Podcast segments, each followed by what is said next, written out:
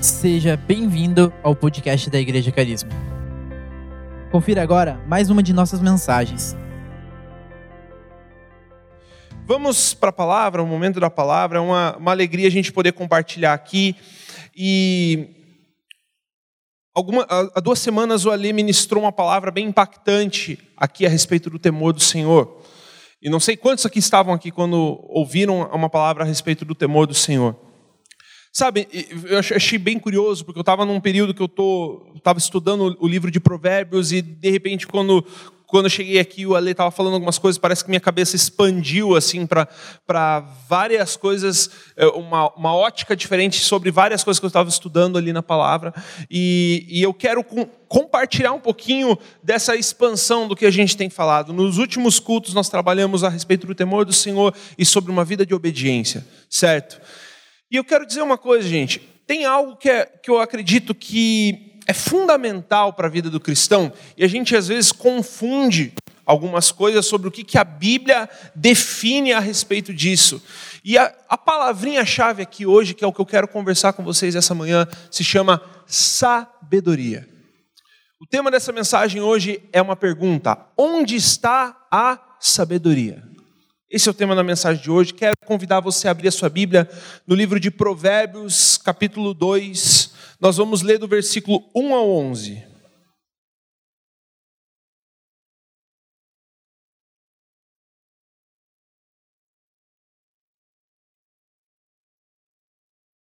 Diz assim: Meu filho, se você aceitar as minhas palavras e guardar no coração os meus mandamentos, se der ouvidos à sabedoria e inclinar o coração para o discernimento, se clamar por entendimento e por discernimento gritar bem alto, se procurar a sabedoria como se procura a prata e buscá-la como quem busca um tesouro escondido, então você entenderá o que é temer o Senhor e achará o conhecimento de Deus. Grave isso, querido. Pois o Senhor é quem dá sabedoria, e de sua boca procede o conhecimento e o discernimento. Ele reserva a sensatez para o justo, como um escudo protege aquele que anda com integridade. Pois guarda a vereda do justo e protege o caminho dos seus fiéis. Então você entenderá o que é justo direito e certo, e aprenderá os caminhos do bem. Pois a sabedoria entrará no seu coração e o conhecimento vai ser agradável à sua alma. O bom senso guardará e o discernimento o protegerá. Querido, esse texto de Provérbios Assim como todo livro de Provérbios é um livro de sabedoria, é o que a gente chama daquilo que se encaixa nos livros de sabedoria bíblica. Provérbios, livro de Eclesiastes, livro de Jó. São livros que contêm sabedoria, especificamente o livro de Provérbios, sabedoria em provérbios, ditados. Quero, quero dizer uma coisa: é muito importante a gente entender o contexto do livro que a gente está tá lendo aqui para poder entender. O livro de Provérbios é um livro muito popular até mesmo em meios não cristãos. Por quê? Porque o livro de Provérbios é um livro extremamente prático.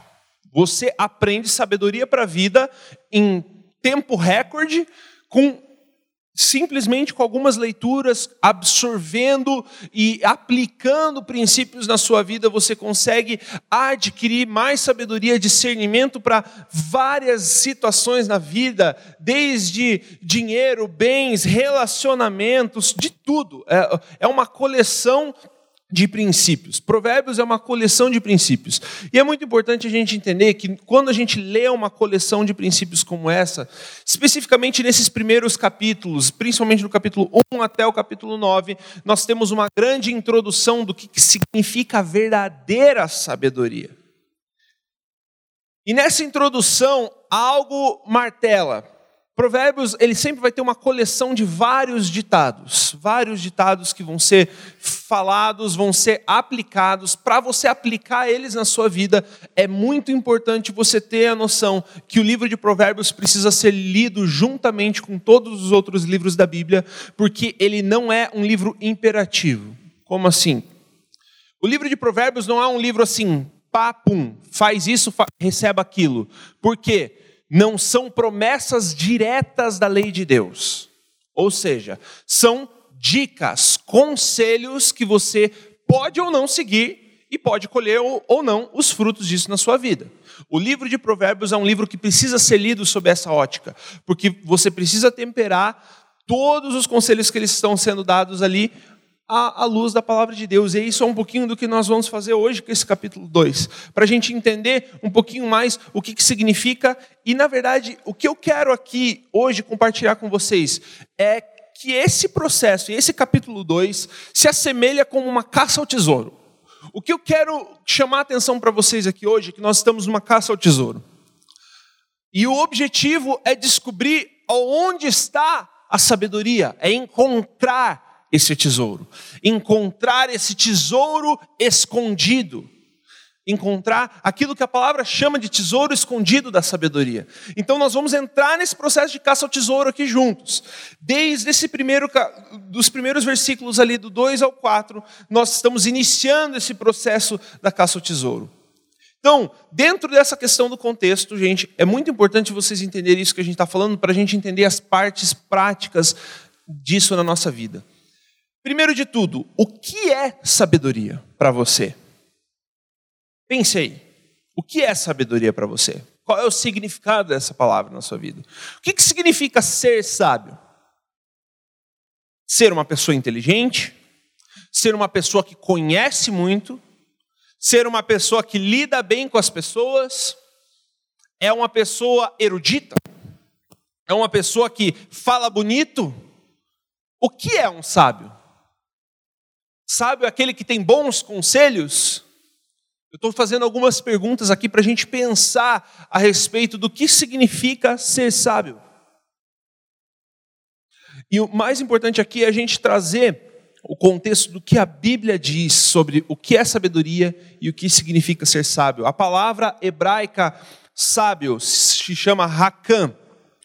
E essa palavra Hakam, no sentido original no hebraico, ela tem um destino mostrar para a gente quem faz boas escolhas ou não. Então, no sentido hebraico e no sentido bíblico do quem é uma pessoa sábia, é uma pessoa que faz boas escolhas. Formula boas escolhas e obtém bons resultados. Por quê? Porque o judeu e toda a cultura hebraica que envolve aqui o panorama aqui do, do livro de Provérbios, ele envolve uma coisa que é muito importante: saber que sempre bons resultados na vida quer dizer uma palavrinha muito utilizada na Bíblia e muito utilizada por nós crentes, chamada bênção. Já ouviu falar disso? Você é uma bênção. Hoje foi uma bênção. Ah, eu tenho recebido uma bênção. Ah, é, é, a, a minha vida tem sido uma bênção. A sua vida tem sido uma bênção. Esse conceito de bênção, barak, é uma palavra hebraica também que está intimamente ligada às recompensas de boas escolhas, fruto de um temor do Senhor. E nós já vamos falar um pouquinho a respeito do temor do Senhor. Mas a princípio, o que você precisa saber: um sábio é aquele que faz boas escolhas e obtém bons resultados na sua vida. Beleza? Então, seguindo essa lógica, Sabedoria. O que, que é sabedoria? Hokmah. A palavra hokmah no hebraico, sabedoria, quer dizer a capacidade de fazer boas escolhas e obter bons resultados. Porque se um sábio é uma pessoa que faz boas escolhas e tem bons resultados, sabedoria é a capacidade de ser sábio. Então, o que é sabedoria à luz da palavra de Deus? Capacidade de fazer boas escolhas e obter delas bênção. Isso é sabedoria. Essa é a verdadeira sabedoria encontrada na palavra de Deus, no significado hebraico. Então, o que, que nós precisamos entender aqui, gente? Nós estamos num processo de caça ao tesouro. Salomão, quando ele está apresentando, o livro de Provérbios foi escrito por Salomão, tem ditados do rei Lemuel, ditados de sábios, tem um compilado de ditados que acontecem aqui, que vários escribas compilaram ao longo, mas a grande maioria Inclusive, esses primeiros capítulos foram escritos pelo rei Salomão. Então, o rei Salomão, inclusive, está descrevendo aqui para os, o que ele chama de seu filho ou pupilo, é, o seu aluno aqui aprendendo. É um livro realmente de mestre para aluno. Então, qual é o sentido disso? Ele incentiva a busca pela sabedoria. Se você perceber aqui, se você inclinar os ouvidos à sabedoria, inclinar o coração ao discernimento, procurar a sabedoria como se procura a prata, prata naquela época, valor de ouro. Então, procurar é algo precioso, procurar a sabedoria como você procura um tesouro. Por isso que nós estamos falando aqui de uma caça ao tesouro. Então, esse texto ele está falando de uma caça ao tesouro. Nós estamos num processo de caça ao tesouro aqui. A sabedoria na palavra de Deus apontada aqui no livro de Provérbios é um tesouro preciosíssimo escondido. Mas olha, olha que interessante. Daí chega o versículo 5 e ele começa a nos dar as primeiras pistas da caça ao tesouro. As primeiras pistas que nós temos é essa aqui, versículo 5, então você entenderá, se você buscar a sabedoria dessa maneira, você entenderá o que é temer ao Senhor em primeiro lugar e vai achar um negócio chamado conhecimento de Deus. Nós confundimos sabedoria com o conhecimento. E são coisas diferentes. O conhecimento de Deus é muito mais do que uma mera informação a respeito de Deus. O temor do Senhor que, que, que, a gente aprende, nós, eu não vou me dedicar muito tempo falando aqui, porque o Ale dedicou uma palavra poderosíssima. Se você não ouviu, se você não entendeu e está boiando, quero incentivar você a pegar o podcast do Igreja Carisma, abra lá, é, Vencendo no Temor do Senhor, ouça essa ministração, você vai conseguir complementar essas duas ministrações aqui e entender o que a gente está falando hoje. Porque o temor do Senhor é a base para tudo isso. Por quê? Nós vamos entender como o temor do Senhor, o respeito, nós entendemos que temor diz, diz respeito a um respeito reverente, uma reverência. É aquela sensação quando você entra num tribunal e tem um juiz e você chama ele de excelentíssimo. Aquela sensação quando você se dirige ao policial, você chega assim, e aí? E aí, brother? Você chega assim para um policial fardado? Não chega, né? Então, isso chama temor. O temor do Senhor é da mesma maneira. É um respeito reverente, da qual nós podemos nos aproximar sabendo a autoridade delegada. Só que o temor do Senhor é mais do que uma autoridade delegada, é a autoridade suprema. Então, é o temor supremo. Não tem outro respeito, outra reverência tão suprema quanto o do próprio Deus. E ela é a base para toda a sabedoria. Ela constitui a base do que a gente chama aqui no livro de Provérbios de o conhecimento de Deus, a fonte para entender quem Deus é, o que, que Ele gosta, o caráter dele, qual é o plano de Deus para a sua vida, por que, que você está aqui no mundo e qual é o seu papel aqui no mundo que Deus colocou para você. Tudo isso faz parte de um negócio chamado conhecimento de Deus. Conhecer a Deus, entender quem Deus é. E, gente, conhecimento, como que se obtém conhecimento? O conhecimento de Deus, nós vamos apontar aqui um caminho para obter sabedoria. Mas o conhecimento existe uma maneira bem específica. Da mesma maneira que a gente obtém vários outros conhecimentos, como da ciência, como aprender uma profissão, como você se adaptar a um novo emprego, como você aprender uma nova carreira.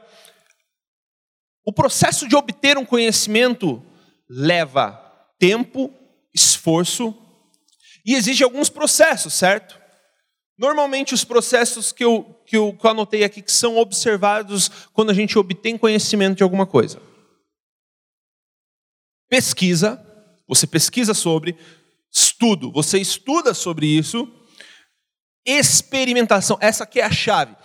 Experimenta isso, você testa isso, você comprova aquilo que você estudou e que você pesquisou Normalmente, quando você passa dessa etapa da experimentação, você começa a desenvolver. É a parte da produção TCC, ou pessoas que produzem TCC, ou que você começa a aplicar o seu conhecimento desenvolvendo algo, criando algo, gerando algo para a sociedade, fazendo algo na tua área de conhecimento da qual você está é, se desenvolvendo.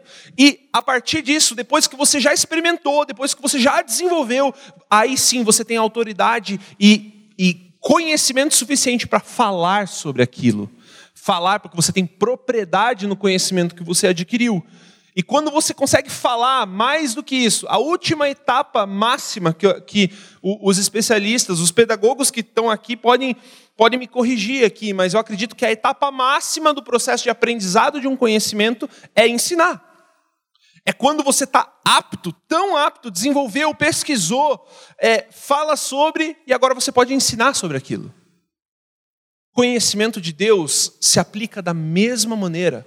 A obtenção do conhecimento de Deus exige pesquisa, procura por Deus, exige desespero de achar Deus, de onde encontrar Deus, estudo, conhecimento da palavra de Deus, conhecimento de quem Deus é, que Deus fez na história, que Deus está fazendo na história hoje, onde eu estou nisso tudo. Faz são não conhecimento. Porque a diferença para o conhecimento é a experimentação, é a fase onde você consegue desenvolver. Ou seja, conhecer a Deus é a etapa onde você passa da informação que você tem sobre Deus para o conhecimento, é quando você experimenta Ele. Quando você prova e vê que Ele é bom quando você experimenta, tem experiências com o Espírito Santo, quando a palavra de Deus se faz real na sua vida, você aplica na sua vida e ela acontece.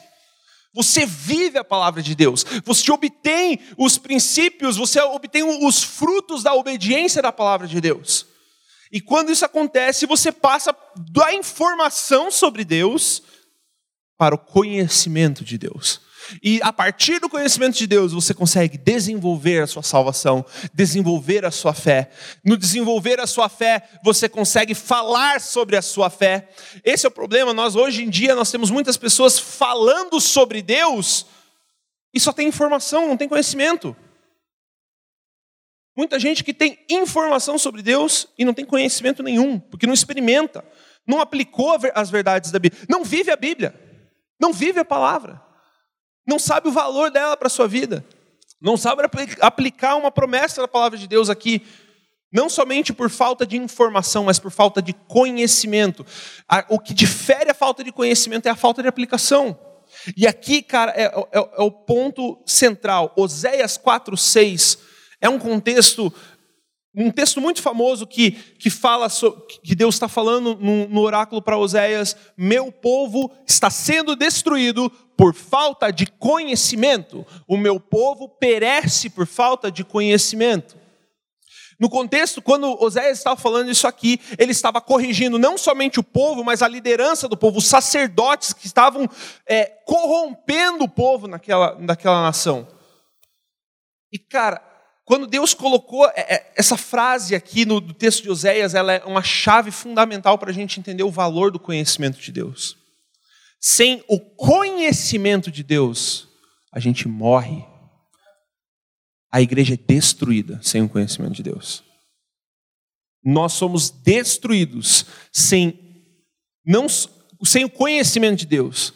Então, o que, que o diabo vai tentar fazer? Duas coisas. Ou ele vai distorcer as informações sobre Deus, para que o nosso conhecimento sobre Deus seja distorcido, não baseado no evangelho, que é o que nós vamos ver daqui a pouco, ou, que é o que mais acontece né, com a igreja brasileira, se instala aquela, aquele marasmo da mediocridade, da preguiça sobre a igreja, todo mundo só se informa, não experimenta, não desenvolve a salvação, não trabalha para Deus, não fala sobre Deus e não ensina sobre Deus.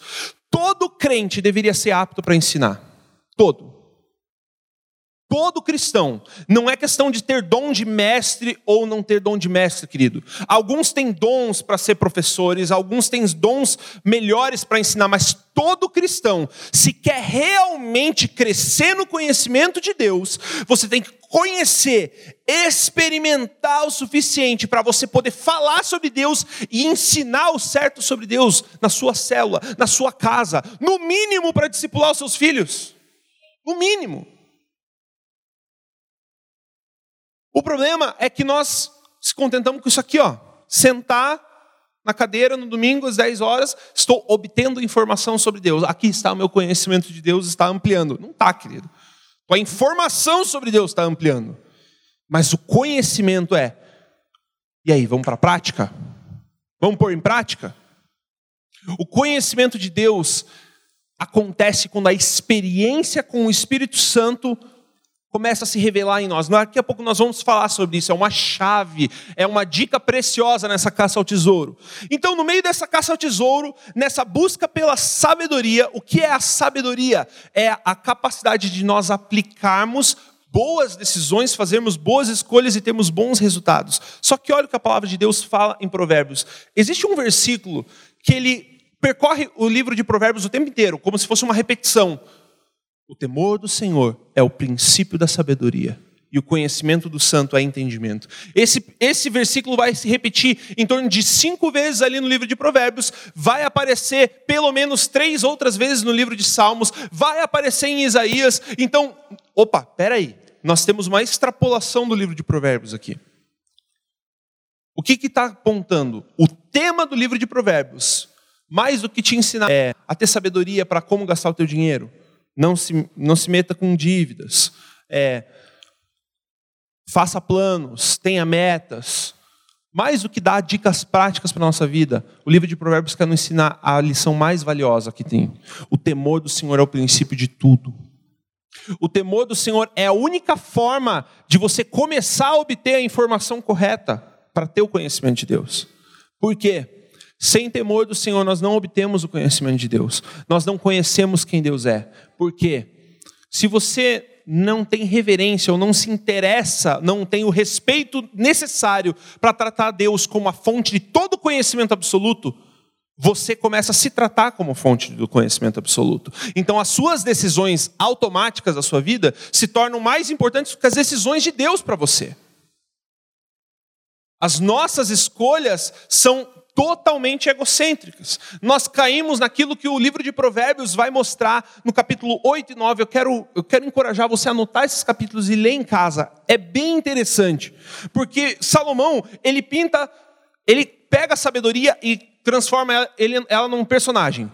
Sabedoria é como uma, uma mulher que está preparando um banquete e, e começa a fazer o seu convite para todos os ingênuos, para todos aqueles que não têm conhecimento, e ela faz esse convite: venham, provem da minha mesa, e aí ela apresenta isso. Só que em paralelo, lá no final, no capítulo 9, você vai ver que a insensatez, ou que é o que é o que a gente pode chamar aqui de loucura mesmo, a insensatez, a loucura, também apresenta sua seu banquete. Só que no versículo 15 do capítulo 9 você vai ver que a comparação que Salomão faz é como uma mulher que não tem honra alguma e que come comidas roubadas, mas ela chama pessoas que estão sim, somente preocupadas com o seu próprio caminho.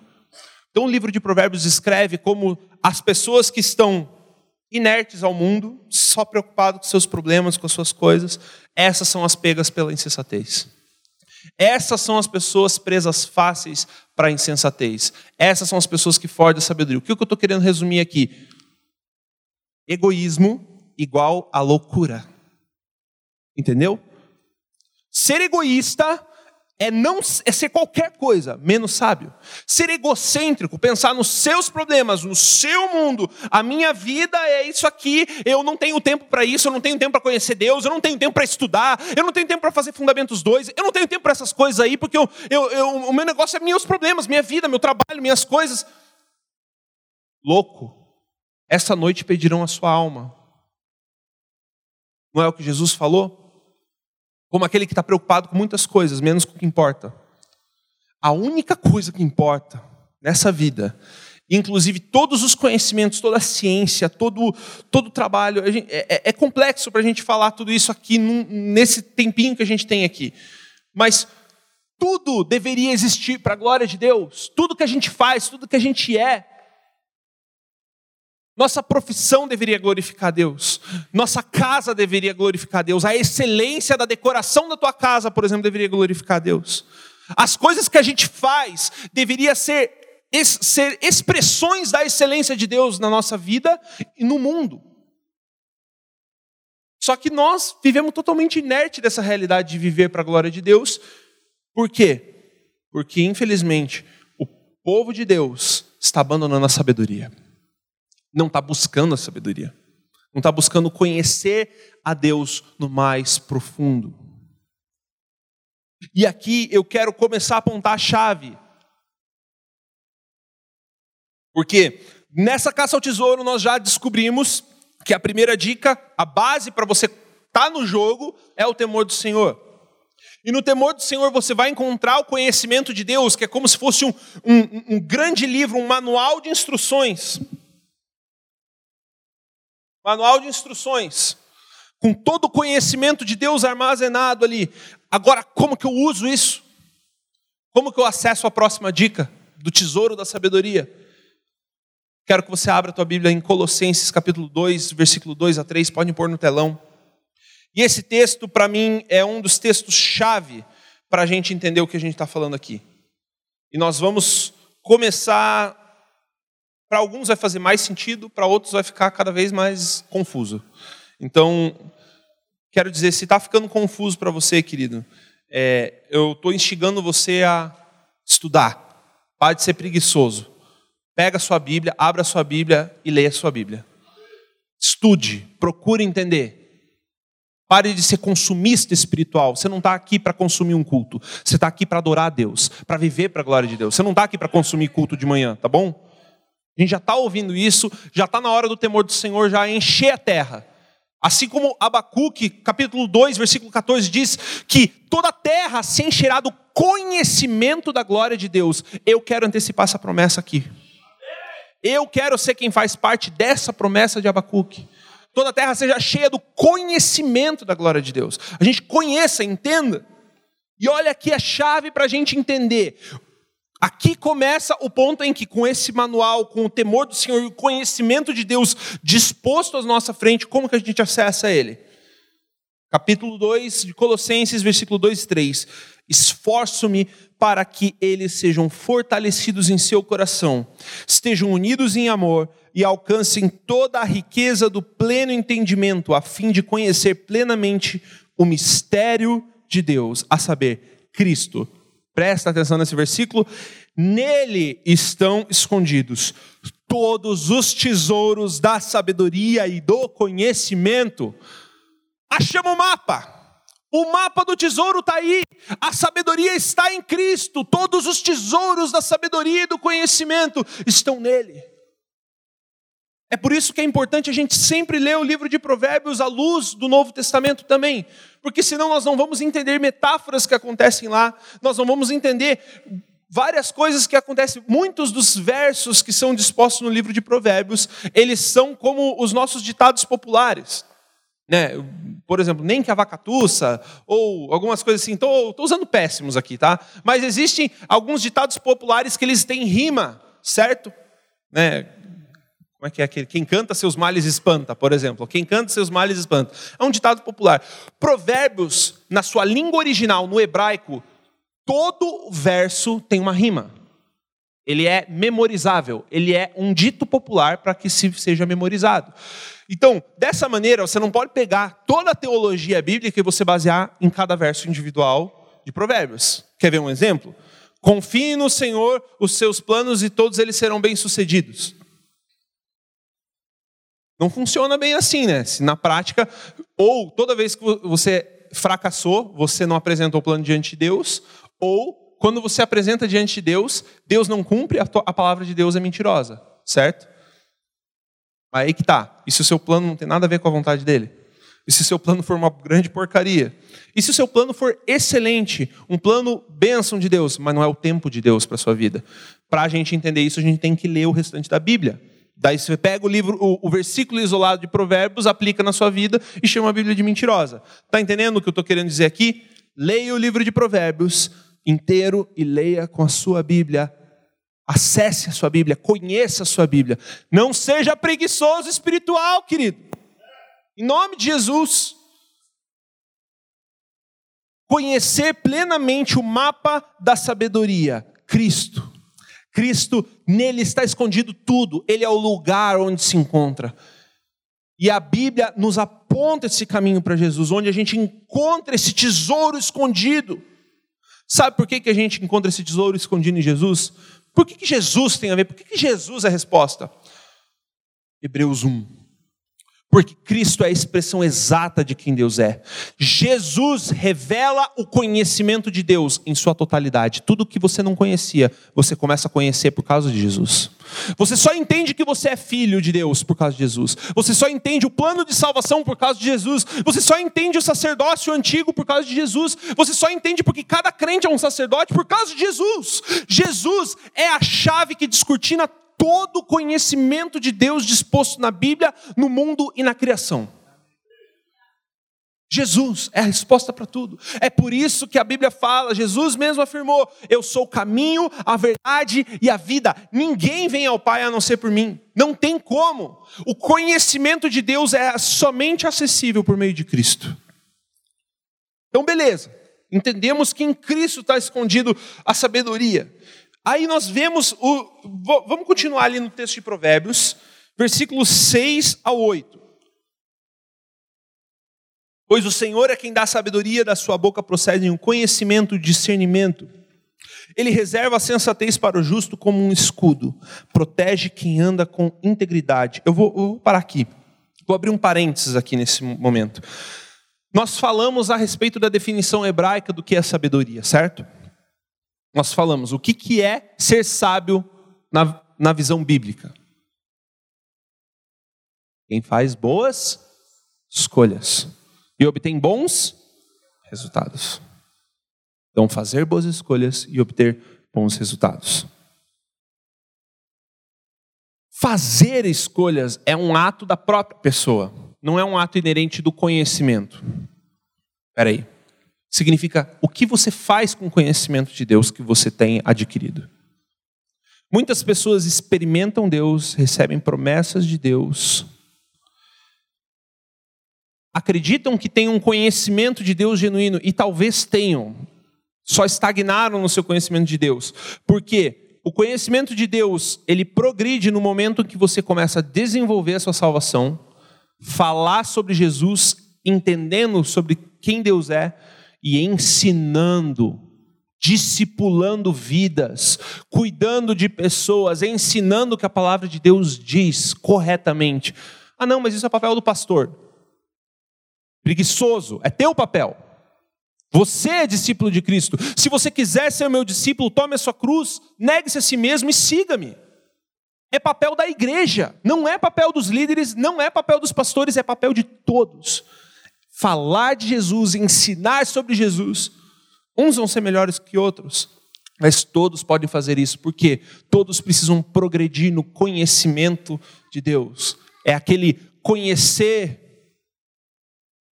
e seguir em conhecer a Deus. Um texto que vai nos ajudar a entender isso é Tiago, capítulo 1, versículos 22 a 25. Você pode anotar, eu vou ler rapidinho por causa do, do tempo diz assim: sejam praticantes da palavra e não apenas ouvintes, enganando-se a si mesmos.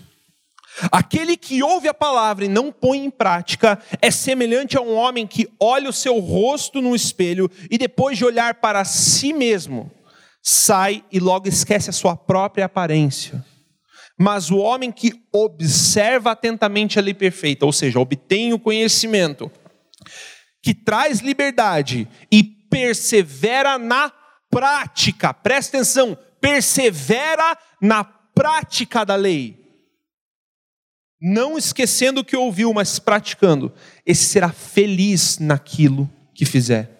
Três princípios a gente pega aqui. Primeiro, o ouvinte não praticante, crente nominal, pessoa que não pratica a palavra de Deus, mas conhece, tem informação sobre a Bíblia, engana a si mesmo é hipócrita para si mesmo. Segundo ponto. A implicação direta dessa hipocrisia, de você ouvir, conhecer, ser informado na igreja e não praticar a palavra, não viver a palavra, não ter experiências com a palavra, a implicação direta é essa. Cara, é, é uma chave poderosa que a gente está vendo aqui. O homem que olha a sua face no espelho, contempla a sua própria face, esquece sua própria aparência. Por que, que Tiago usou essa ilustração? Porque quando nós nos afastamos da prática da palavra, perdemos a identidade. Se você se afasta da palavra de Deus, você perde a sua identidade. Você não sabe quem você é. Você nunca vai saber quem você é. Porque para o cristão que a vida que você tem é em Cristo, está escondida em Cristo, você morreu, querido. Você não tem outra vida. Ou você tem Jesus ou você não tem nada. Morreu. Você é morto para tudo que existe na tua vida, a não ser para Jesus. Então a sua identidade está aqui, na prática da palavra. Claro que prática pressupõe conhecimento da palavra, pressupõe que você conhece, que você lê a Bíblia, que você participa dos cultos, você busca entender, que você busca absorver o conhecimento de Deus para você, mas mais importante que isso, você pratica. Você vive a palavra. Porque a prática da palavra te dá identidade. Não praticar a palavra faz você perder a sua identidade. E quantos cristãos estão perdendo a identidade nos dias de hoje? Quantos estão, estão perdidos sem saber quem são, para onde vão? Porque existem, não, mas eu já tenho promessa, tenho isso, tenho aquilo, eu sei, Deus já falou, mas eu não não tenho identidade, eu não sei quem eu sou. A resposta para quem você é está na prática da palavra de Deus. Porque somente quando você pratica, agora vem o, ter, o terceiro ponto de, desse mesmo texto. Olha o que ele fala ali no final. Você persevera na prática dessa lei. Então, não é somente praticar, mas é perseverar em praticar. Não estou afim, não estou sentindo, não quero, mas você persevera. Você persevera na prática da palavra, porque você entende a soberania de Deus sobre a sua vida. Olha a chave, você será feliz em tudo aquilo que fizer. Felicidade é atrelada à identidade que a palavra te dá. Felicidade é atrelada à identidade que só a palavra pode te dar. Ou seja, para você ser feliz, você quer ser feliz, você quer ser bem-sucedido e sentir satisfação em tudo que você faz, tema Deus.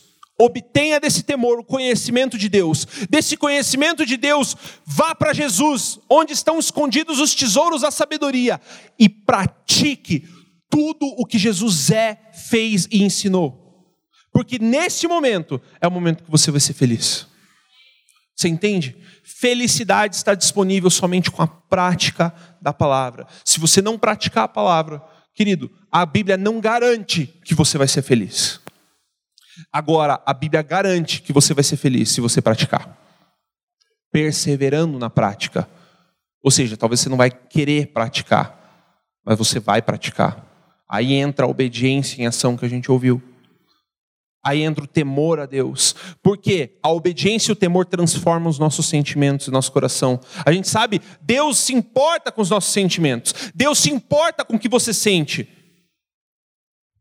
É por isso que ele propõe a obediência, porque a obediência transforma os seus sentimentos. Somente obedecendo, não espere sentir. Obedeça mas deixe o processo de transformação de Deus agir na sua vida para mudar suas intenções, mudar aquilo que você sente, mudar aquilo que você pensa a respeito da igreja, do reino de Deus, das coisas da sua vida. Aí sim você vai ter clareza para tomar boas decisões. Não tem como tomar boas decisões longe disso aqui, querido.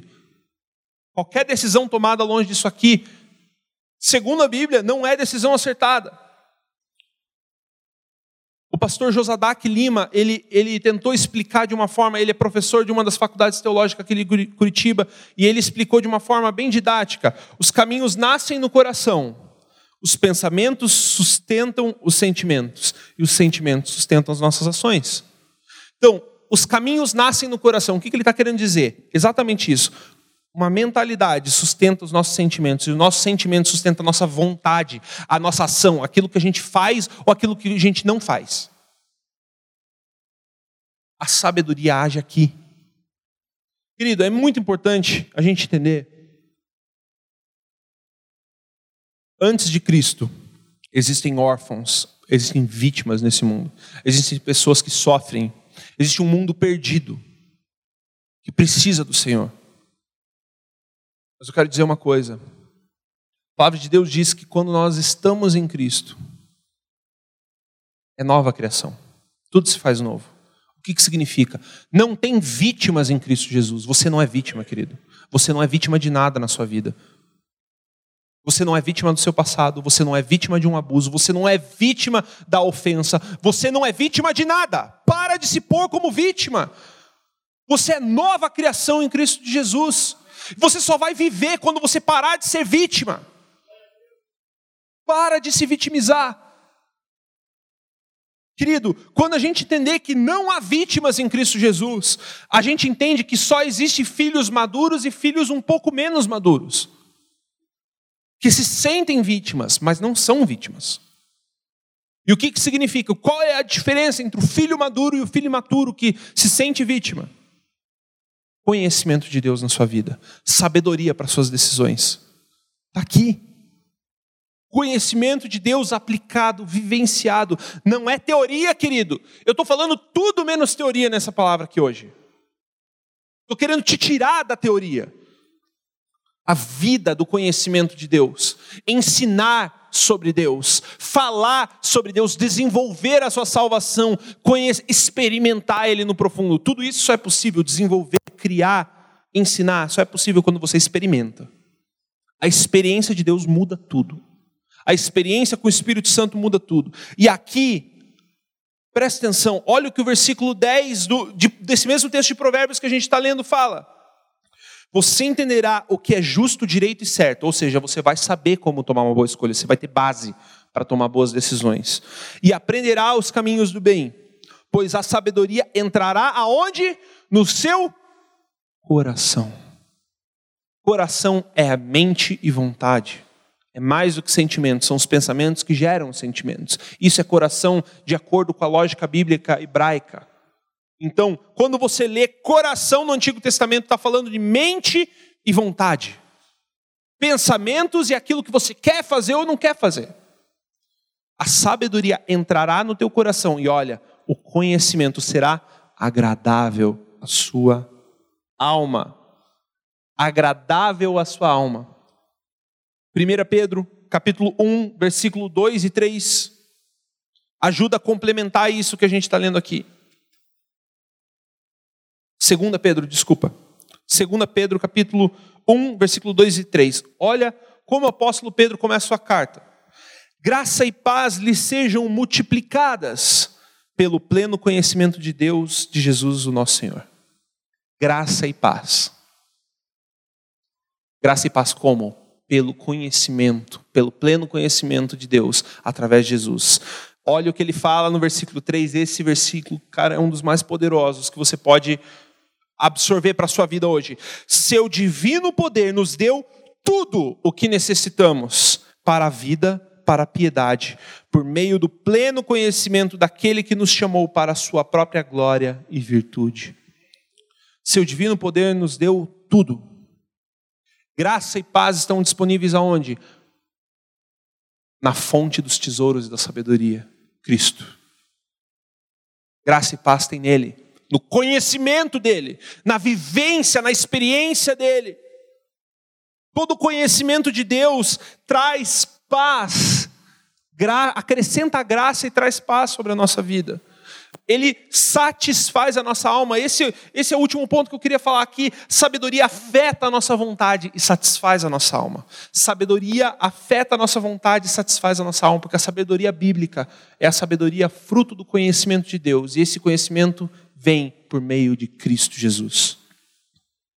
Tomar decisões, conhecer a vontade de Deus e ter paz, colher os frutos das boas escolhas da nossa vida. Para isso, para tudo isso acontecer, querido. Vocês viram no processo que eu falei sobre o conhecimento. Tem um, um pedaço desse processo chamado experimentação, onde você prova e vê o teu conhecimento, onde você põe à prova se o, teu, o que você aprendeu na faculdade, se o que você tem estudado nos livros acontece, como acontece, de que maneira acontece na prática. O conhecimento, ele ganha uma vida quando você põe a experimentação, a fase da experiência, da prática. Para essa fase da prática, querido, é aquilo, nós temos volta para a caça ao tesouro. Nós estávamos na caça ao tesouro. O temor do Senhor nos indicou onde encontrar o conhecimento. Encontramos o manual do conhecimento de Deus e nós conseguimos acessar esse manual através de Cristo e apontando para onde Cristo está. Todos os tesouros da sabedoria, a gente está nesse caminho de procurar a sabedoria e todos os tesouros que estão em Cristo, seguindo a Ele, seguindo os passos de Jesus para encontrar a sabedoria. Só que existe uma chave, é como se fosse. Não sei se você tem aqui, provavelmente todo mundo aqui tem, tem aplicativo de banco, deve ter um token, já viu? O token, o que é o token? É um número-chave que permite você fazer transações bancárias, acessar as coisas. Eu vou te mostrar o token da palavra agora, se chama Espírito Santo. O Espírito Santo é a chave que permite você experimentar Jesus, experimentar Cristo na sua vida e o conhecimento de Deus sair da teoria e virar prática. 1 Coríntios, eu quero terminar com esse texto. 1 Coríntios, capítulo 2. E eu vou ler, queridos, do versículo 6 até o versículo 16. É uma leitura um pouquinho longa, mas o texto vai falar por si só. E diz assim: Entretanto, nós falamos de sabedoria entre os que já têm maturidade mas não da sabedoria deste mundo, ou dos poderosos deste mundo, que estão sendo reduzidos a nada. Ao contrário, falamos da sabedoria de Deus, do mistério que estava oculto, o qual Deus pré-ordenou antes do princípio das eras para a nossa glória. Nenhum dos poderosos dessa era entendeu, porque se tivessem entendido, não teriam crucificado o Senhor da glória. Como estava escrito: olho nenhum viu, ouvido nenhum ouviu, mente nenhuma imaginou o que Deus preparou para aqueles que o amam. Mas Deus revelou a nós por meio do Espírito. O Espírito sonda todas as coisas, até mesmo as coisas mais profundas de Deus. Pois quem conhece os pensamentos do homem a não ser o Espírito do homem que nele está? Da mesma forma, ninguém conhece os pensamentos de Deus a não ser o Espírito de Deus. Nós, porém, não recebemos o Espírito do mundo, mas o Espírito procedente de Deus, para que a gente entenda as coisas que Deus tem nos dado gratuitamente, querido. Essa chave todo mundo recebe. Todo mundo recebe. Delas também falamos não com palavras ensinadas pela sabedoria humana, mas com palavras ensinadas pelo Espírito, interpretando verdades espirituais para os que são espirituais. Quem não tem o Espírito não aceita as coisas que vêm do Espírito de Deus, porque são loucura. Se você não tem a chave, querido, você não entende nada, é tudo loucura. O Evangelho é escândalo.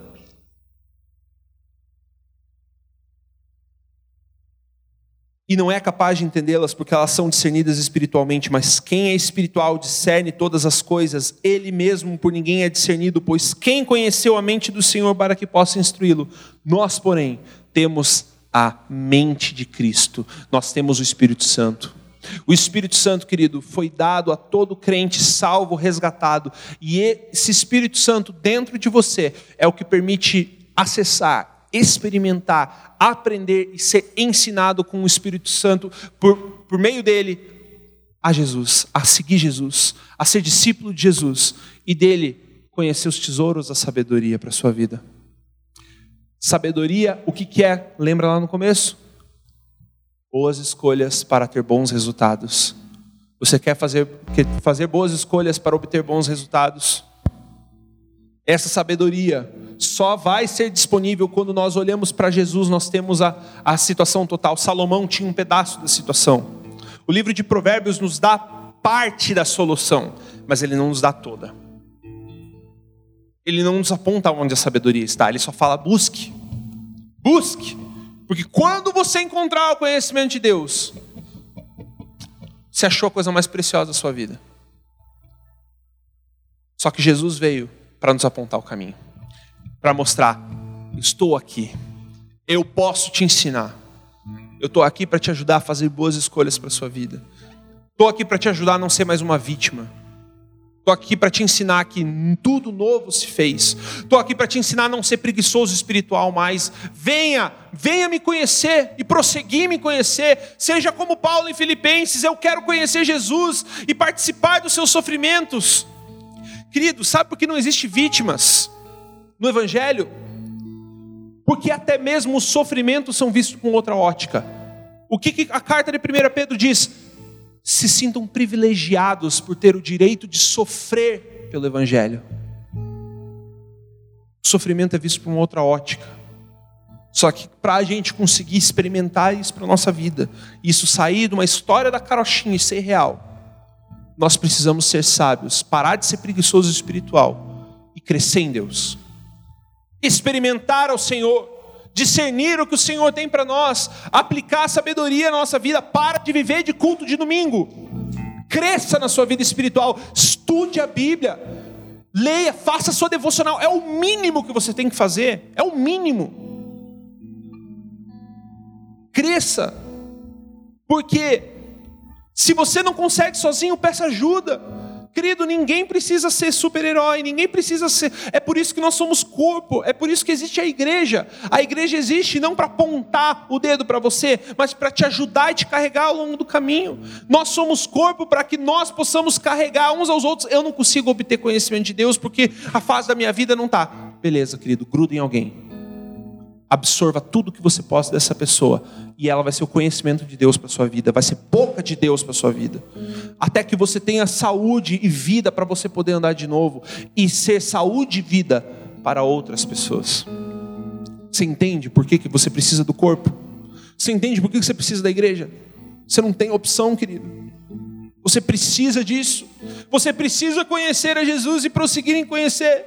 O Espírito Santo é a chave ao tesouro infinito essa chave dá entendimento desse conhecimento de, de Deus e nos habilita a falar dele. E sem isso o Evangelho é loucura. É por isso que Paulo fala: o Evangelho é loucura sem, sem o Espírito Santo, sem entender a mensagem de Cristo. Querido, em resumo aqui, algumas coisas que a gente falou hoje. Aprenda a ler provérbios corretamente, entender o que significa a sabedoria bíblica sabedoria bíblica não é informação. O povo não perece por falta de informação. O povo perece por falta de conhecimento. A igreja não perece por falta de conhecer Bíblia e teologia. A igreja carece ou perece porque não pratica a teologia que ela conhece. Temos hoje um trilhão de teólogos da internet. Onde estão as pessoas ensinando nas classes nas igrejas? Onde estão as pessoas decidindo viver para Cristo? Propagar a mensagem de Cristo, não só dentro das igrejas, mas fora. Na internet é fácil, todo mundo é vlogger, todo mundo tem opinião. A questão é: o que, que realmente sabedoria bíblica significa? Fazer boas escolhas e ter bons resultados na vida, em tudo.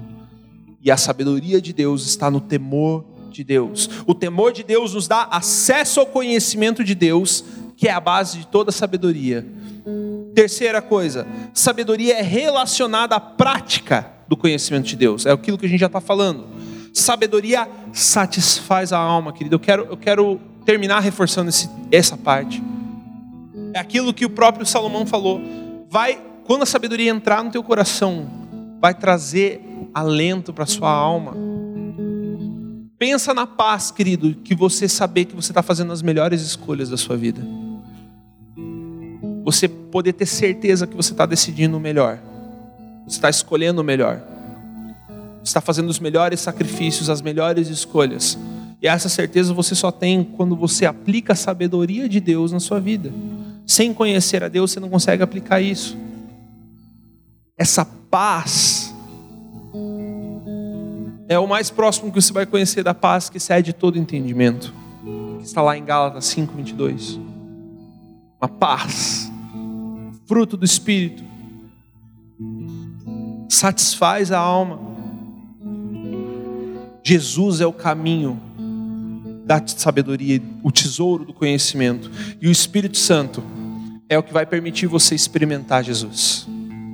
Querido, não sei não sei o que para que serviu essa palavra aqui hoje para você, mas de tudo, eu quero que você saia daqui querendo experimentar Jesus.